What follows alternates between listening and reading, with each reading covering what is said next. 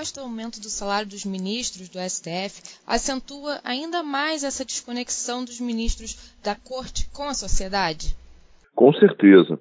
Eu acredito que essa proposta ela chega a ser irresponsável e injusta.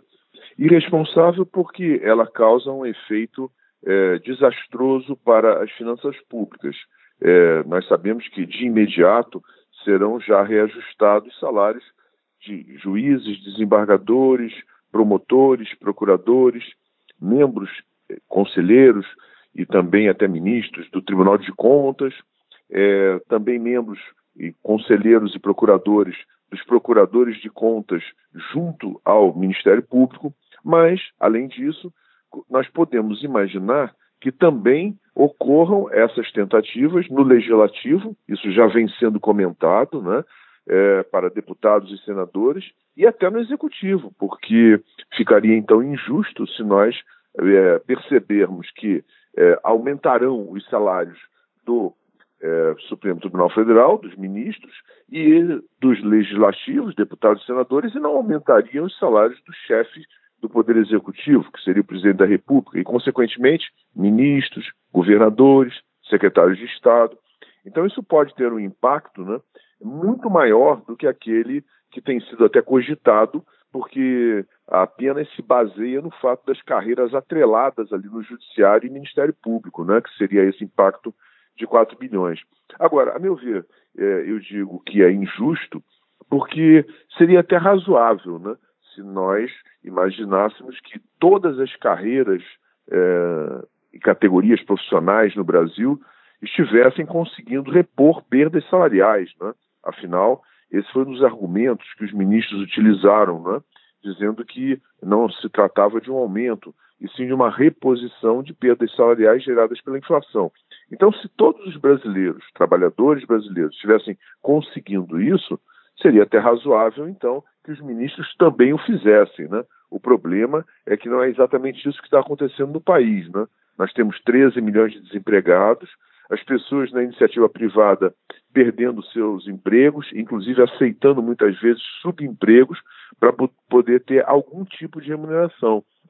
Então, nesse contexto, me parece absolutamente injusto que os maiores salários do país, que são os salários do ministro do Supremo Tribunal Federal, atualmente, inclusive, equiparados a deputados, senadores e o presidente da República, que esses, os maiores salários, sejam reajustados né, em 16,38%, enquanto a população não vem conseguindo sequer manter os seus empregos ou manter as suas remunerações. Né? Quais seriam, então, os impactos desse aumento para a sociedade e, principalmente, quem paga essa conta? Olha, quem paga essa conta somos nós. Né? O dinheiro não nasce dentro do STF, dentro do Congresso ou dentro do, da esplanada dos ministérios. Né? O dinheiro público, inclusive essa expressão às vezes não é até entendida por todos os brasileiros de uma maneira muito clara, né? O dinheiro público é nosso, né? Os estados somos nós, né? Então, portanto, me parece que é, os brasileiros precisam ter essa consciência de que do mais simples servidor ao presidente da República, esteja ele no poder legislativo, executivo, judiciário, seja ele concursado, comissionado, eleito, afinal no bom português, são todos nossos empregados, né? Os patrões somos nós. Então nós temos o direito né, de opinar se é justo ou é injusto, se é responsável ou é irresponsável um aumento que os ministros do Supremo se autoconcedem, pelo menos autoconcedem e solicitam ao, Congresso Nacional, mas é muito provável que o Congresso Nacional autorize, né? porque até se refere à independência dos poderes, nós já vimos esse pronunciamento do presidente do Senado, dizendo que isso é uma questão que deve pautar, né, ser pautada com base no, no, na independência dos poderes. Então, um sugere e o outro entende que aquilo tem que ser aprovado. E é assim que nós acabamos pagando mais caro né, para os nossos empregados, porque, de certa forma, isso acaba sendo quase que uma, uma decisão automática, digamos assim, ainda que danosa para as finanças públicas. Existem privilégios que o judiciário poderia cortar para melhorar o desempenho nas contas públicas? Sim, inclusive porque até a meu ver, esse argumento de uma defasagem né, enorme, ele chega a ser até falacioso. Por quê? Não é? Porque ao longo desse período em que eles estão sem aumento, e eles estão argumentando que desde 1995 eles não têm aumento, ao longo desse período né, surgiu uma liminar do ministro Fux relativa ao auxílio moradia. O auxílio moradia, a meu ver, era até correto, justo, tal como estava concebido na lei orgânica da magistratura. Ou seja, o magistrado ia desempenhar atividades fora da cidade onde ele eh, residia e passava a receber então o auxílio moradia durante aquele período temporário em que ele estava fora da sua cidade. Né? Agora, da maneira como a liminar acabou é, normatizando, é, o auxílio moradia foi estendido a todos aqueles que tinham, inclusive, moradia própria na cidade onde residem e onde trabalham. Né? Isso foi concedido aos juízes, não é, aos desembargadores e, posteriormente, a todas aquelas carreiras atreladas, não é, como procuradores, promotores, tribunais de contas e é, é, procuradores do Ministério Público de Contas junto aos tribunais. Né? Então, se essa liminar foi concedida e eles passaram a receber um valor de R$ reais ou 4.700 reais, R$ 4.377, se não me engano, é, se eles passaram a receber essa remuneração, esse, então eles não ficaram defasados inteiramente, não é, como eles argumentam, não é? Inclusive até muitos juízes que recebem auxílio moradia, inclusive tendo imóveis próprios na cidade onde residem e onde trabalham, alegaram que aquele auxílio moradia é, compensou as defasagens ou parte das defasagens que existiam é, por conta da inflação de alguns anos, né? Então, ora, então não se pode argumentar que desde 1995 eles estão sem aumento, né? Porque o auxílio moradia repôs, né? Se não totalmente, uma boa parcela dessa dessa defasagem, né? Então, se agora, né? Esse esse valor, né? É, foi aumentado, é, é óbvio, né? Que se supõe que se possa retirar o auxílio moradia que eles ficaram recebendo a título né, de uma compensação. É isso que eu acho que se espera, até porque não, é, é não tem qualquer sentido é, se pagar auxílio moradia para quem tem imóvel próprio na cidade onde reside onde trabalha. Então, no mínimo, né, é, por ironia, nós teríamos até que mudar o nome desse auxílio se ele continuar sendo concedido, porque da forma como ele está sendo pago, né, isso é evidentemente um absurdo. No último domingo, a Folha de São Paulo publicou uma reportagem falando que o judiciário é o único poder a não respeitar o limite de gasto. E como o senhor avalia esse cenário? Olha, na verdade, né, a, o salário básico ele, ele respeita o teto constitucional. Né? O problema no judiciário são os penduricalhos. Né?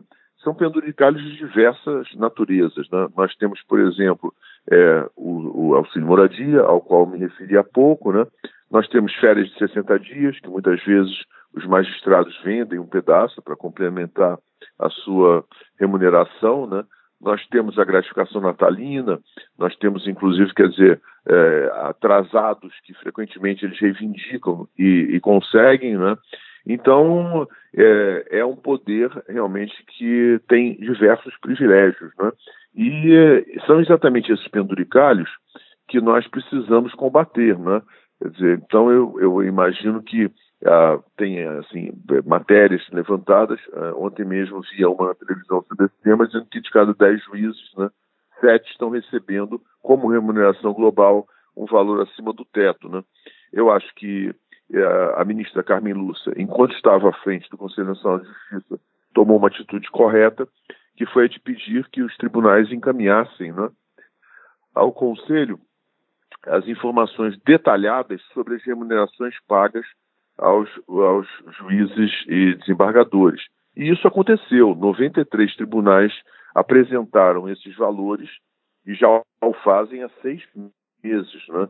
O que é preciso agora é que é, a, o STF se debruce né, sobre esses valores e diga quais seriam aqueles que são legítimos e aqueles que seriam ilegítimos. Eu me lembro sempre de uma gratificação que era paga no Acre né, aos juízes né, por conta de um título superior né, que eles tinham, é, afinal, é, por serem formados a nível superior, né? Então isso é uma excrescência, né? Isso é um completo absurdo, né? Então eu acho que há que se passar um pente fino nessas informações que o tribunal, que o Conselho Nacional de Justiça dispõe, inclusive estão na própria página do Conselho Nacional de Justiça, para que se possa é, manter aquelas que tenham algum sentido e se cortar aquelas que são completamente absurdas. São os próprios ministros que votam pelos seus aumentos. É, segundo o senhor, há alternativas para esse sistema? Olha, os ministros eles propõem esse aumento ao Congresso, né? Naturalmente eles votam, inserem esse aumento no orçamento, mas essa decisão sobre o aumento ser ou não ser concedido, ela é do próprio do próprio Congresso Nacional, né? A questão é que uh, é muito provável, né, que em se aumentando os salários, né, do, do Supremo, tal como foi proposto, os parlamentares também tenham esse interesse, porque todos são, em tese, chefes de poderes, né? Então, em aumentando o salário dos ministros supremos, é, pela, por uma razão até de é, equidade, né, também poderiam ser aumentados os salários dos deputados, dos senadores e do presidente da República, os chefes dos outros poderes. Né?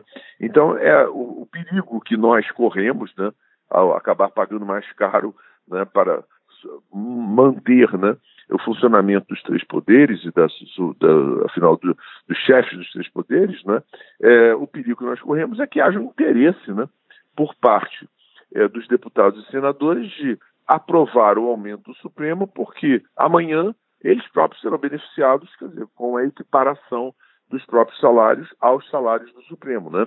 Então esse é que é o risco que nós corremos, quer dizer, há um interesse dos parlamentares e isso já tem ficado claro, né? Em conversas que escutamos no Congresso, de que o próximo passo agora é equiparar os salários. O que a dúvida que, que agora se tem é se isso vai ser feito agora ou depois das eleições. Eu acredito que muito provavelmente depois das eleições, antes da nova legislatura. É a minha opinião, porque isso passaria mais desapercebido, né? aqueles que agora ou depois das eleições votarem a favor é, do aumento, né, estariam não beneficiando a si próprios, mas assim a próxima legislatura. Quando a gente sabe que a previsão, por exemplo, na Câmara dos Deputados é que de cada dez deputados que tentarão reeleição, muito provavelmente oito continuarão na casa.